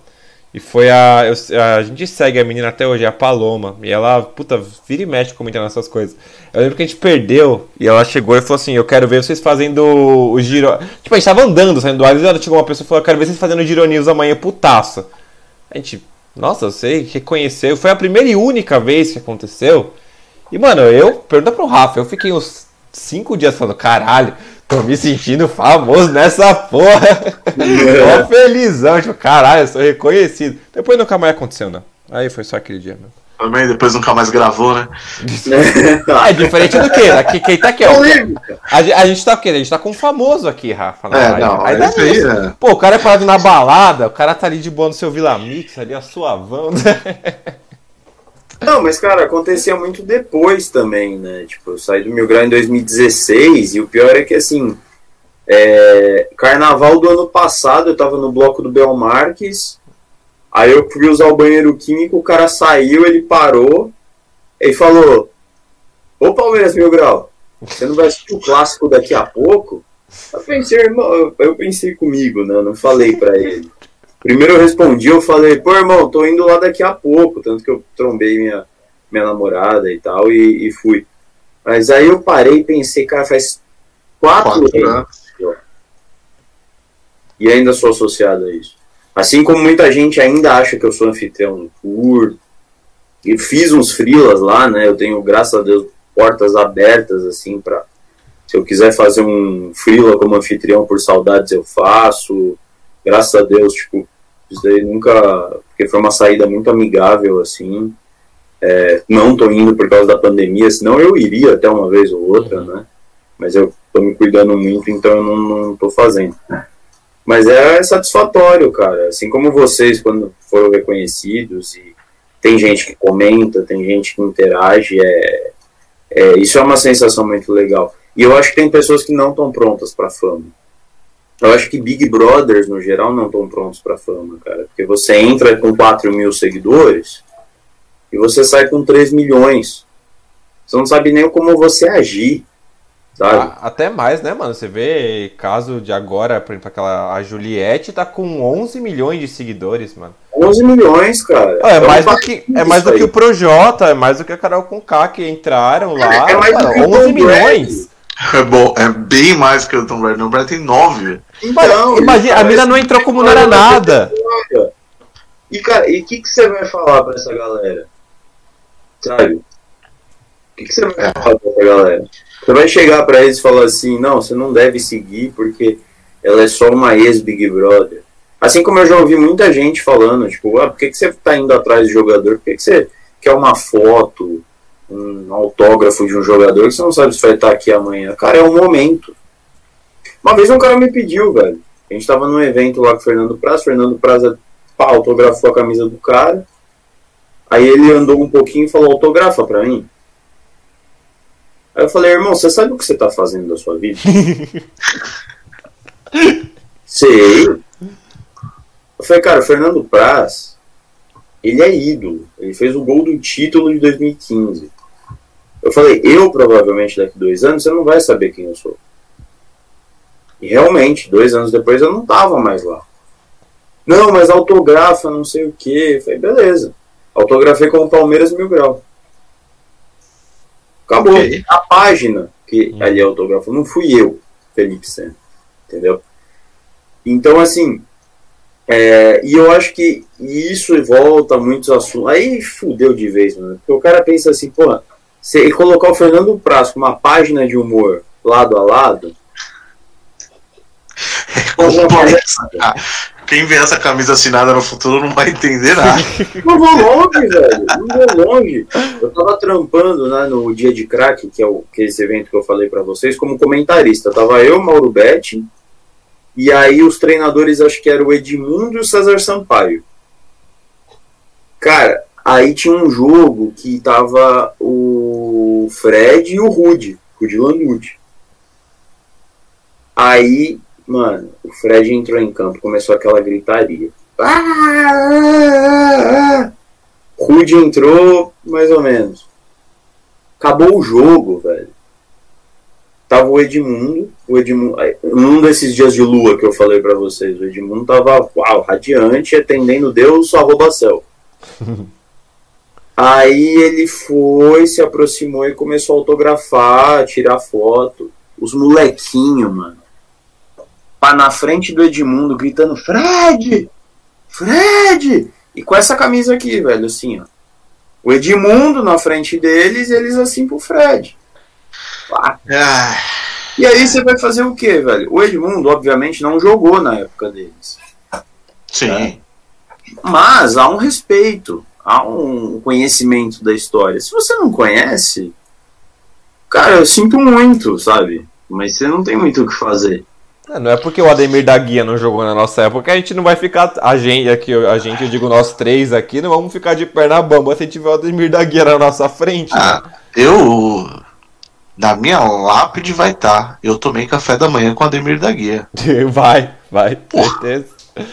Cara, Quem mas... tem essas, essa história para contar? Não tem. É difícil. Cara, tem uma, tem uma com a Ademir da Guia, duas na verdade. A, a primeira é que eu fui até o prédio dele para pegar autógrafo. Né, com umas camisas que a gente tinha, eu fui lá e peguei autógrafo. Pensei, mano, tô num prédio aqui que o Ademir da Guia mora. Sabe? O Ademir da Guia, assim, eu considero, entre aspas, né, entre aspas total, como se fosse um avô, porque ele estava sempre no Allianz Parque, ele nunca negou um evento, uma gravação, às vezes ele fazia de graça. E teve uma vez que a gente foi num evento para Tietê, que uh, a gente pegou um Uber, né, e tinha um ônibus que levava para Tietê. Então tava uma musa da Mancha Verde, né, que ia ser passista, uhum é, um cantor, que eu não vou me recordar, o nós, né, como Palmeiras Mil Grau, tava eu, minha namorada e o Fran, um abraço pro Fran, aliás, que era o, o nosso editor e também cinegrafista, e o Ademir da Guia, ele falou que não queria ir de carro e que ele ia de ônibus com a gente. Mega humildão. Cara, a gente, eu e minha namorada, a gente tava passando de Uber na frente do portão lá, né, tava ali no, no Padre Antônio Tomás, Aí tinha um senhorzinho andando com uma mochila e tal, e eu, eu adoro observar a rua e via esse senhorzinho, via mais gente e tal, passando. Aí a gente chegou, obviamente, de Uber, parou, ficou ali aguardando. Dá 10 minutos depois, o senhorzinho de boné pra frente, uma mochilinha, era o Ademir da Guia. O cara saiu da Cotoxó, que é onde ele mora, andando até a Padre Antônio Tomás, para quem não é de São Paulo ou nunca fez esse caminho. Para um senhor de 75 anos, é um chãozinho, oh. é meio longe. É longe. O cara foi andando, e eu só descobri que era ele, que eu não tinha percebido, porque chegou um casal correndo e falou: Gente, é o Ademir da Guia? Aí eu falei: É. Aí ele: ele perguntou pra gente qual era o caminho mais curto para Padre Antônio Tomás. Tipo, ele abordou um casal na rua para perguntar. Pra pedir informação, mano. Quando que você vai não, falar que um jogador hoje vai fazer isso, cara? Não vai nunca, cara. Nunca. Você tá no balcão, o cara olha, ele tá de boné aqui, assim, na altura da cara, às vezes de óculos escuro para que ninguém reconheça ele. Sabe? É, mudanças de tempos, né? Ah, futebol das antigas era muito mais paixão, era muito mais humilde. É, hoje o que importa é dinheiro e poucos é, conseguem honrar a camisa. E aí eu entro na questão do. Duas questões para fechar. A aposentadoria do Praz, que não foi um cara que começou no Palmeiras, mas todo o tempo que teve aqui honrou e vai estar na nossa história para sempre. Eu e o Pedro, a gente estava na, fazendo conteúdo, de, gravando quando ele lançou o livro dele na, na Paulista e o cara deu atenção para todas as pessoas da fila. A gente foi de, embora de lá tarde, ainda tinha pessoas na fila e ele não não ia sair enquanto atendesse todo mundo. Né? Então, assim, é, são coisas que mudam, infelizmente, mas eu acho bem saudável. E aí, Pedro, eu acho que pra gente fechar com o Senna, até pra parar de encher o saco dele, né? Que daqui a ah, pouco ele já tá cansado da gente. Fechar falando um pouquinho do jogo de domingo. Então, o Senna é coitado, a gente já enche o saco dele todo dia no WhatsApp, o cara fica aqui, vocês estão alugando o cara sexta-feira à noite. Que isso, velho. Vou jogar um fifinha daqui a pouco, eu acho. Se meus amigos não ramelarem. Tudo bem, se seus amigos, seus amigos ramelarem, chama nós que nós jogamos. Não, não, não. A gente entra no time de Pro Clubs e tá tudo suave. Quem tá ouvindo também tá convidado. e aí, será como é que tá a expectativa pra, pra domingo? O jogo, pra quem não viu, mudou o horário. Não vai mais ser às 4 horas, vai ser às 9 da noite no domingo. Um horário bem estranho, inclusive, pra Globo passar jogo no domingo, né? Porque é dia de formação de paredão no Big Brother. Mas o jogo vai ser às 9 horas da noite no domingo. Grêmio e Palmeiras na, lá na Arena. Jogo de volta no domingo seguinte, né? Às 6, acho, também não vai ser às 4. Seis. Seis, né? E aí, como é que tá as expectativas? Você acha que, que ganha? Você acha que essa, essa má fase, má fase que eu digo de não estar jogando 100%, é mais porque o Palmeiras realmente está mais relaxado no brasileiro? É, como é que você tá imaginando o time aí para domingo, Senna? Cara, é, eu imagino que o, o, tanto o Palmeiras quanto o Grêmio não atravessam uma fase esplendorosa. Então eu não vou falar que tem favorito, porque não tem. O Renato é um cara que extrai muito do time. Só ver 2017 como ele foi campeão da Libertadores. Aí vão entrar no mérito, ah, pegou o Godoy Cruz, Barcelona, Botafogo, tá nem aí, velho. O cara foi campeão da América com o Bruno Cortez na esquerda, né? E tem o Luan, que teve aquele repentino lá como rei da América, né? Então ele faz milagres, isso é um medo que eu tenho, mas em contrapartida eu acredito no Abel. Vão ser dois jogos feios, isso eu tenho certeza absoluta. Vão ser dois jogos truncados, ser jogos, vão ser jogos decididos no detalhe. É, minha esperança é que o Palmeiras vai muito bem em Porto Alegre, né? Só ver a Libertadores 2019, é, que fez o gol com o Scarpa, um 2 a 0 que meteu em 2018 com o gol do William, é, a própria Copa do Brasil 2016 que precisa agradecer o Alione, né, Grêmio? E que fez um ótimo trabalho lá também. Então, assim, esse fator me, me deixa mais confortável mas em contrapartida a gente não joga com retrospecto embaixo do braço. Então precisa ter é, calma, precisa ser como se fosse a final da Libertadores, só que duas vezes, com calma, com tranquilidade, com cabeça no lugar, porque o Renato Gaúcho é traiçoeiro. E o time do Grêmio com o Diego Souza é muito mais ainda. Mas eu acho que empate, empate em Porto Alegre e vitória no Allianz. Eu, é, eu concordo com você também. Acho que vai ser um jogo difícil. É 3x0 lá, 5x0 aqui. Mano, cara, não, eu acho que vai ser um jogo difícil, mas como eu não gosto da forma de ser do Renato Gaúcho, de soberbo, assim como o Jorge Jesus também é no Benfica e não tá fazendo nenhum trabalho bom lá, é, eu gostaria de ver uma goleada. Mas eu acho que vai ser, cara, sofridão 1 a 0 lá, talvez, 1 a 1 aqui. Eu acho que o Palmeiras não ganha em casa. Acho que é mais fácil o Palmeiras ganhar lá. Mas tudo bem, a gente já quase morreu na Libertadores, a gente quase já morre na Copa do Brasil também. É, eu, eu acho que vai ser muito difícil, principalmente porque eu acredito que vai ser a despedida do Renato do Grêmio. Eu acho que, pelo que está circulando, parece que ele vai sair. E, e se realmente for, não é nada certo, mas se realmente isso acontecer, porra, o cara é ídolo lá. Ele vai querer fechar a passagem com chave de ouro. Então, é, e ele é, acho que assim, ele não, eu não acho que ele é tudo isso que falam, mas ele é um técnico muito bom, sim. É, e como você mesmo disse, assim, a gente tem o, do nosso lado o Abel, que é um técnico novo, né? Tem um título na carreira, que foi agora a Libertadores. Então acho que vai ser um jogo muito, muito complicado. Eu acho que, por exemplo, perder de 1 a 0 em Porto Alegre não é um resultado para se desesperar por exemplo. Eu acho que tem como recuperar. Mas... Principalmente não tem gol fora, né? É legal ressaltar é, Exatamente, não tem gol fora. Mas eu acho que uma coisa é certa para mim, que é o que você falou. Vão ser dois jogos feios, estilo final de Libertadores, dois jogos muito estudados.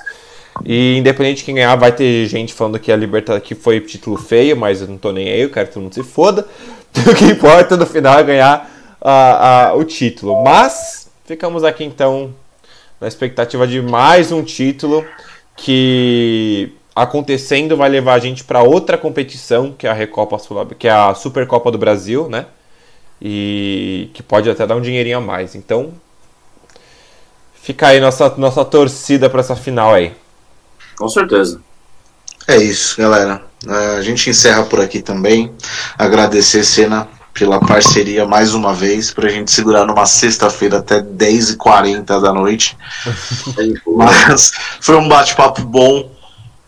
novamente bate-papo de boteco, falamos de tudo, mas praticamente de nada, porque foi raso, mas profundo. Complexo. Você tá cheio de contradições tema. hoje, né? É, hoje é sexta-feira, cara. Tô, tô cansado, tô cansado hoje é sexta-feira. E, então, cara, brigadão mesmo pela parceria, obrigado, obrigado por mais uma vez estar tá aí com a gente, já teve no começo do projeto entrevistado, já fez algumas coisas com a gente também no canal de, de entrevista de público e agora aqui na parte do podcast, cara. Valeu. Imagina, que isso, velho. E Prazer também... é tudo, viu? Fala aí, Pedrão. Não, desculpa, ia tentar fazer, reforçar um convite que, assim, a ideia do, do, do do QG do podcast é quando acabar tudo isso, infelizmente a gente ainda está em momento de pandemia, né? Mas quando acabar tudo isso, a gente quer ter nosso espaço, nosso estúdio, quer fazer esses podcasts presenciais. E, como a gente disse no começo, você tem muita história que ainda não foi contada, que infelizmente a gente também não pode fazer um podcast de três horas, porque se deixasse a gente ficava, né? E então assim, você está mais do que convidado para vir de novo aqui com a gente. Uh, pra, tanto agora nesse, nesse, nesse modelo de pandemia que a gente está fazendo online, tanto quando for presencial. Então o convite está feito, portas abertas. Você sabe que você é um amigo muito próximo que a gente gosta muito. E então o convite está feito aí. Sempre que você quiser voltar, Senna, portas abertas do QG aí para você. Pô, satisfação, mano. Muito legal falar de Palmeiras e de outros assuntos. Eu acho que o que difere esse podcast do QG em relação a outros é justamente isso, a gente dá abertura para fugir daquele clássico vai ser um a um ou vai ser dois a um, não, mas daí então difere e sucesso demais para vocês, cara, acho que isso é fantástico, a proposta de trazer perfis diferentes cada vez mais para agregar no, no, na conversa, no conteúdo, isso aí é espetacular. E, cara, se me chamar, eu tô aí. Vocês falam de 22 e 40, não sei o que, cara. Quando tiver de olhinho aberto aqui é dia. Se vocês quiserem fazer outra coisa, é só chamar que isso daqui para mim é meu hobby, é minha satisfação, é poder também falar de Palmeiras e falar com vocês. São dois grandes aí amigos, é, junto com o Jabuli, com o Fê lá no grupo do QG, no Twitter que a gente interage e agora amigos de publicidade também. Sim. Pois Não, é. quando, quando acabar essa pandemia, a gente vai para um bar beber cerveja, falar mal do Palmeiras e falar mal do, do, do mercado publicitário. Nossa senhora. Cara, se tem. É, não dá pra fazer muito isso. Mano, assim, para palmeirense gosta de cornetar. Agora, publicitário, gente, para vocês que não sabem, a gente também fala mal dos outros, viu? Puta que pariu. Não à toa é um mercado que tem muito palmeirense. é. Bom, mas é isso, galera. A gente fica por aqui. Obrigado para quem acompanhou até agora. Uh, quem viu na live no YouTube, não esquece de deixar seu like aí no vídeo. Dá, segue o canal, compartilha com a galera, ativa o sininho. Quem tá no Spotify, compartilha com o pessoal, no Deezer a mesma coisa. Vamos amplificar, tem muita coisa boa por vir aí. A gente tá com a agenda bem cheia, né, Pedrinho, nos graças próximos meses, graças a Deus. Então, assim, tem muita coisa boa por vir. Fica ligado lá nas nossas redes sociais que a gente vai avisando vocês. E também sigam o Senna nas redes sociais. O Senna fala muito, como a gente diz, de tudo. Palmeiras, é, economia, publicidade, Big Brother, fala muito de Big Brother. Inclusive a gente tem que fazer um podcast só de Big Brother e chamar o Senna. É, porque a gente começou a falar de Big Brother aqui, eu já, já falei, pô, vamos falar de Big Brother, mas aí cortou o assunto. Complicado, queria falar de Big Brother, falar mal dos outros. Mas aí, sigam ele lá. É, fala, eu, eu sei que o, o Instagram dele que eu lembro de cor é o Felipe Sena, né, Cê? E o Twitter também. É Twitter também? Sena, Felipe com dois L's e Sena com dois N's, é padrãozão. Você me achou no Twitter, vai me achar no Instagram e vice-versa e já é. É isso aí, então, galera. Sena, brigadão mais uma vez. Tamo indo nessa, pessoal, e até a próxima. Falou! Valeu.